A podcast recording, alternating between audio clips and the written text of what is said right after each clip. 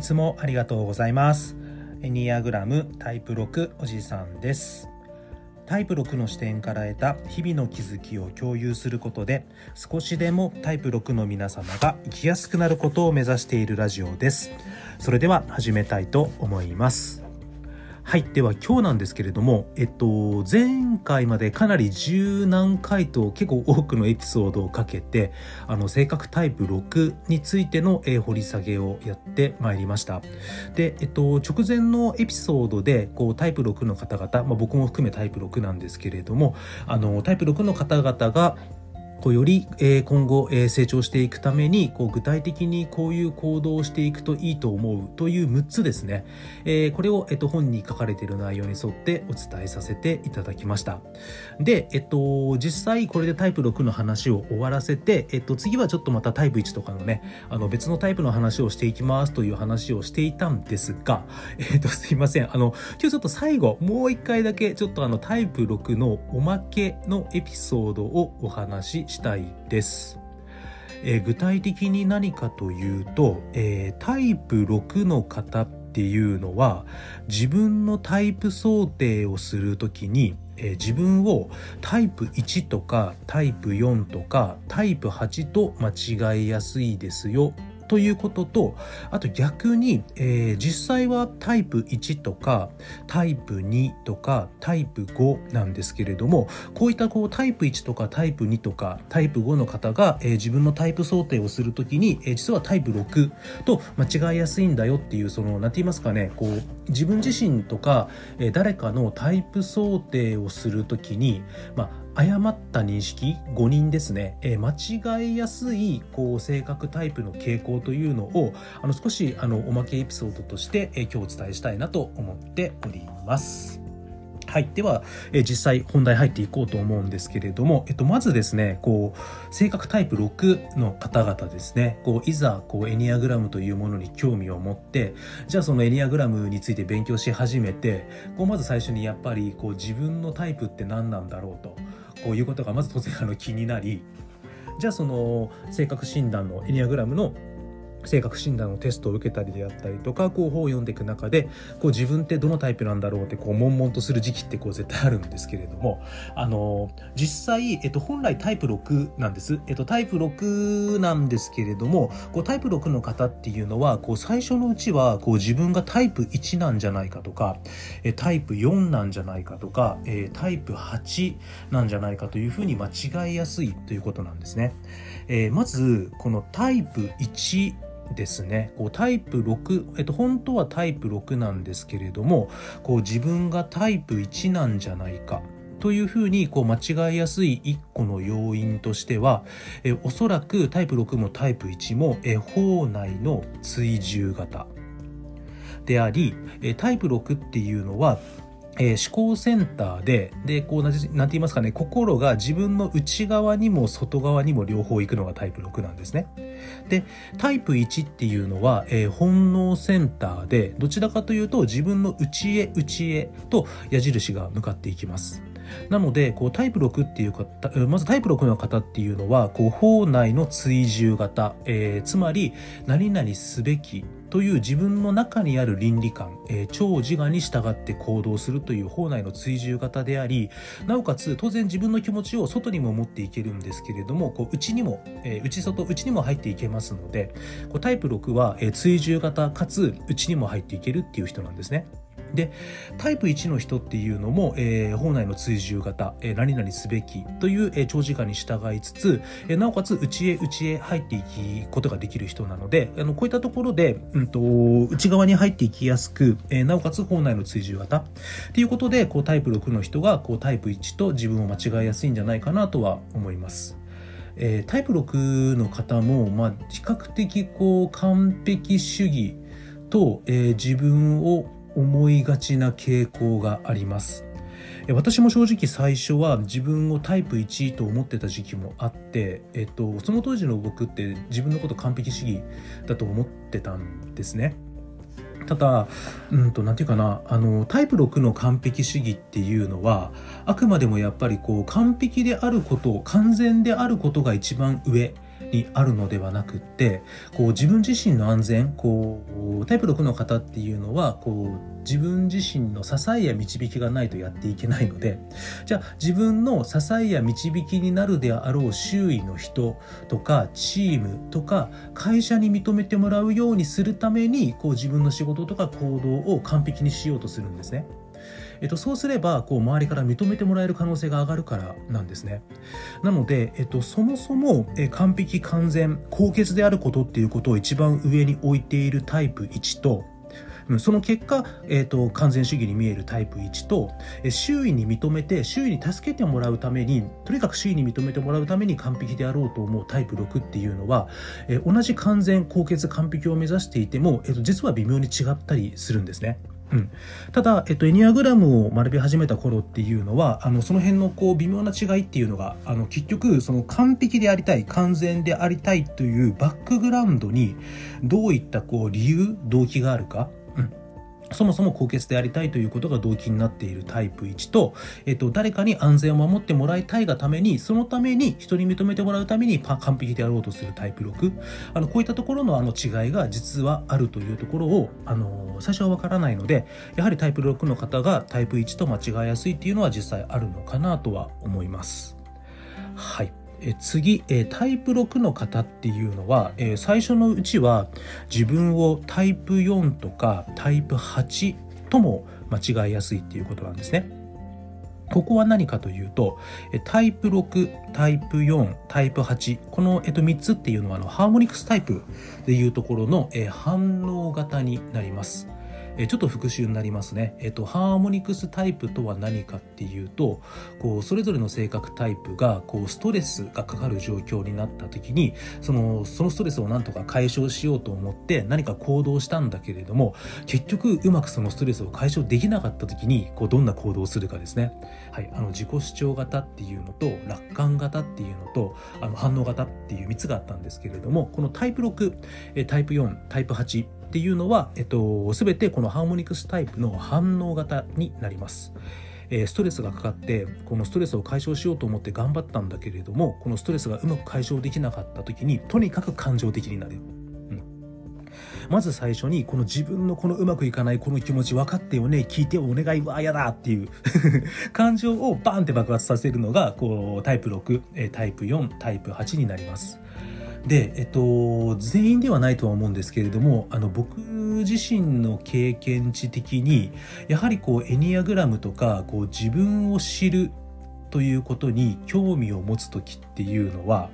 どちらかというと自分自身がうまくいってない時の方が多いかなと思うんですね。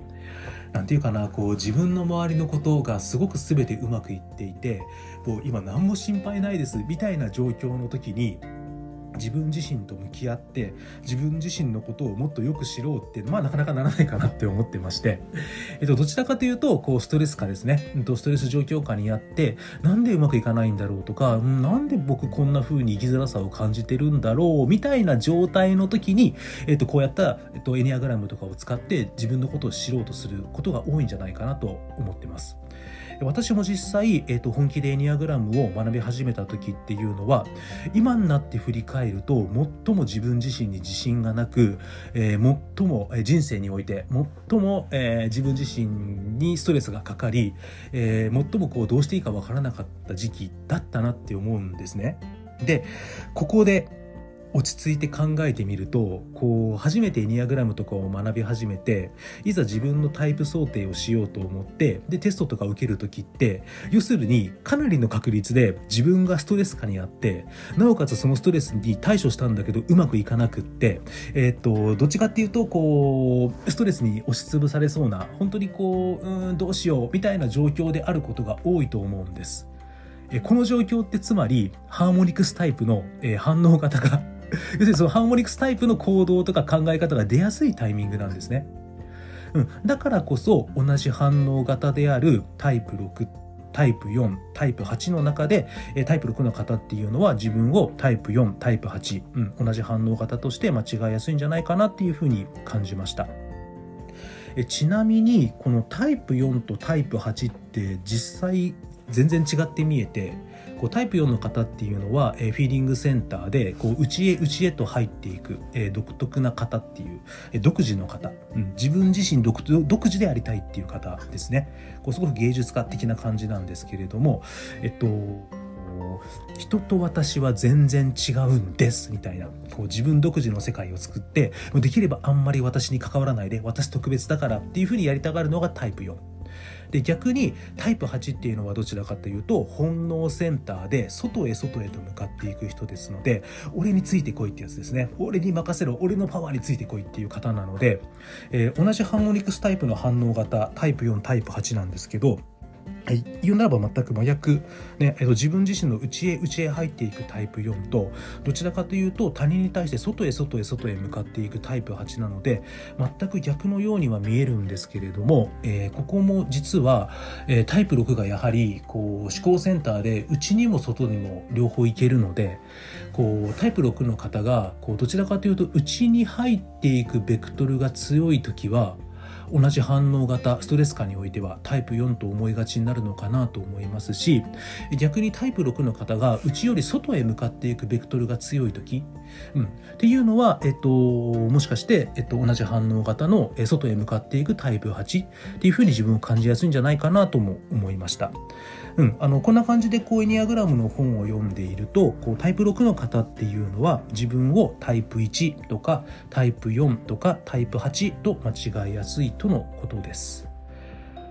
あと個人的な自分の経験からいくと、えー、特にこうサラリーマンとかでこう割と営業とか販売でこう数値あと店長とかやっていて、えー、と数値的な責任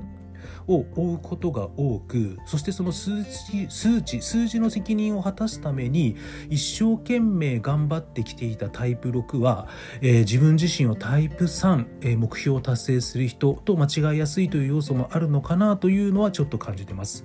えタイプ3っていうのはフィーリングセンターのど真ん中なんですけど、えタイプ6と同じように内にも外にも行けますのでなのでタイプ6も同じく内にも外にも行ける。でなおかつこう特に、え数値目標を持って責任を持ってそこに向かってね、え数値目標を達成しないと会社に認められず、え支え導きがなくなるので、えーと、そういった間接的な意味で達成を目指すようになっているタイプ6、えー、私自身がそうなんですけれども、えーと、そうだったんですけど今でもそうだと思うんですけど、えーとそういった方そういったタイプ6っていうのは自分をタイプ3とも間違いやすかったりするのかなというのはちょっと感じております。えあと最後逆パターンですね、えー、タイプ1タイプ2タイプ5の方々は、えー、自分をタイプ6と間違いやすいという点もあるようです。これは一つはタイプ1タイプ2タイプ6っていうのが、えー、可憐法内の追従型の、えーと、3つのグループになりますので、えー、自分自身の中の何々すべきというものに、えーと、従って行動するので間違いやすいところもあるのかなと思います、えー、タイプ1の方が、えー、タイプ6だと間違いやすい理由はさっきと同じです、えー、タイプ2の方がタイプ6と間違いやすい理由なんですけれどもこうタイプ2の方っていうのはフィーリングセンターですね。で、えー、と外へ外へと向かっていく方なんですけれどもとにかくこう周りの人の助けになりたい。うん。えーと、周りの人を助けることによってその周りの人を助けているという行動によって自分自身のアイデンティティ、うん、周りの人を助けることによって周りの人から自分に関心を集め自分のアイデンティティを満たしたいっていうのがタイプ2の、えー、おそらく行動原理になるんですけれども、えーと、そのタイプ2の人ってとにかく人に対して一生懸命頑張るんです。で実は、えー、タイプ6の人っていうのも、えー、自分自身の身の安全を守るために人に対して忠実に動きますので、えーと、これも行動原理が、えーと、違うんですね。えー、とタイプ2は、えー、と助けることによって自分自身のアイデンティティを確立したい自分自身のアイデンティティを守りたいタイプ6の、え、方っていうのは他人に対して忠実に他人の人に対して忠実に頑張ることによって自分の安全を守りたいので、え、裏にある行動原理は別なんですけれども、え、現象としては目に見える、え、動きとしては人のためにとにかく一生懸命頑張ってるっていうふうになるので、えーと、そういった意味でも、え、タイプ2の方から見て、え、タイプ6と間違いやすいっていうのはなんとなくわかる気はします。逆にじゃあタイプ6がタイプ2と間違いやすいかっていうと、え、あくまでもこれは私個人の見解なんですけどあんまりそうならなくてあのなんでかっていうと、えー、タイプ6がというか私がなんですけれども、え、自分自身がえー、自分僕自身が他人に対して尽くしているのは結果として自分のためにやってるって実はタイプ6である私よく分かってるんですね むっちゃ嫌なやつなんですけれどもあのなのでこうやって人のために一生懸命やってるっていうのは結果として一生懸命やってる相手から、えーと、自分のことを何て言うかな、えーとそうやって相手に対して一生懸命尽くしていればその人は自分を守ってくれるだろうって思ってやってるっていうのをなんとなく分かってるんですよ。ね。僕。嫌なやつ。はい。で、最後、えっ、ー、と、タイプ5ですね。えっ、ー、と、タイプ5の方が、えっ、ー、と、タイプ6と間違いやすい理由なんですけれども、えっ、と、これは、あの、同じ思考センターですね。はい。えっと、同じ思考センターで隣り合っているっていうのもあるんですけど、えタイプ5の方っていうのはどちらかというと思考センターで内へ内へ内へ入っています。はい。で、えっと、タイプ5の方っていうのは、おそらくその本能をあまり使えていないとか、感情をあまり使えていない、ひたすら思考しているっていうのは、わりかし自分で気づいているなっていうのは、タイプ5の方と接していて感じるところはあるんですね。じゃあ、タイプ5の方って、内へ内へ入っていくので、えっと、同じような思考センター、思考をよく使っていて、タイプ6っていうのは、内外両方入れますので、えっと、そういった意味でも、えっと、思考をよく使っていて、内にも入っていけるタイプ6、とタイプ5の方が間違いやすいっていうのはなんとなくわかるかなと思います。えっとそうですねあのもし自分自身のタイプ想定をしている時まあ、自分がタイプ6なような気がするけどタイプ6じゃないかもしれないという方がいた時にこのお話が少しでも役に立ったらすっごい嬉しいなと思っております。はいじゃあ今日もたくさん聞いていただいてありがとうございました、えー、エニアグラムタイプ6おじさんでした。じゃあ次回はおそらくタイプ1について詳しく入っていきたいなと思っております。それでは失礼します。いつもありがとうございます。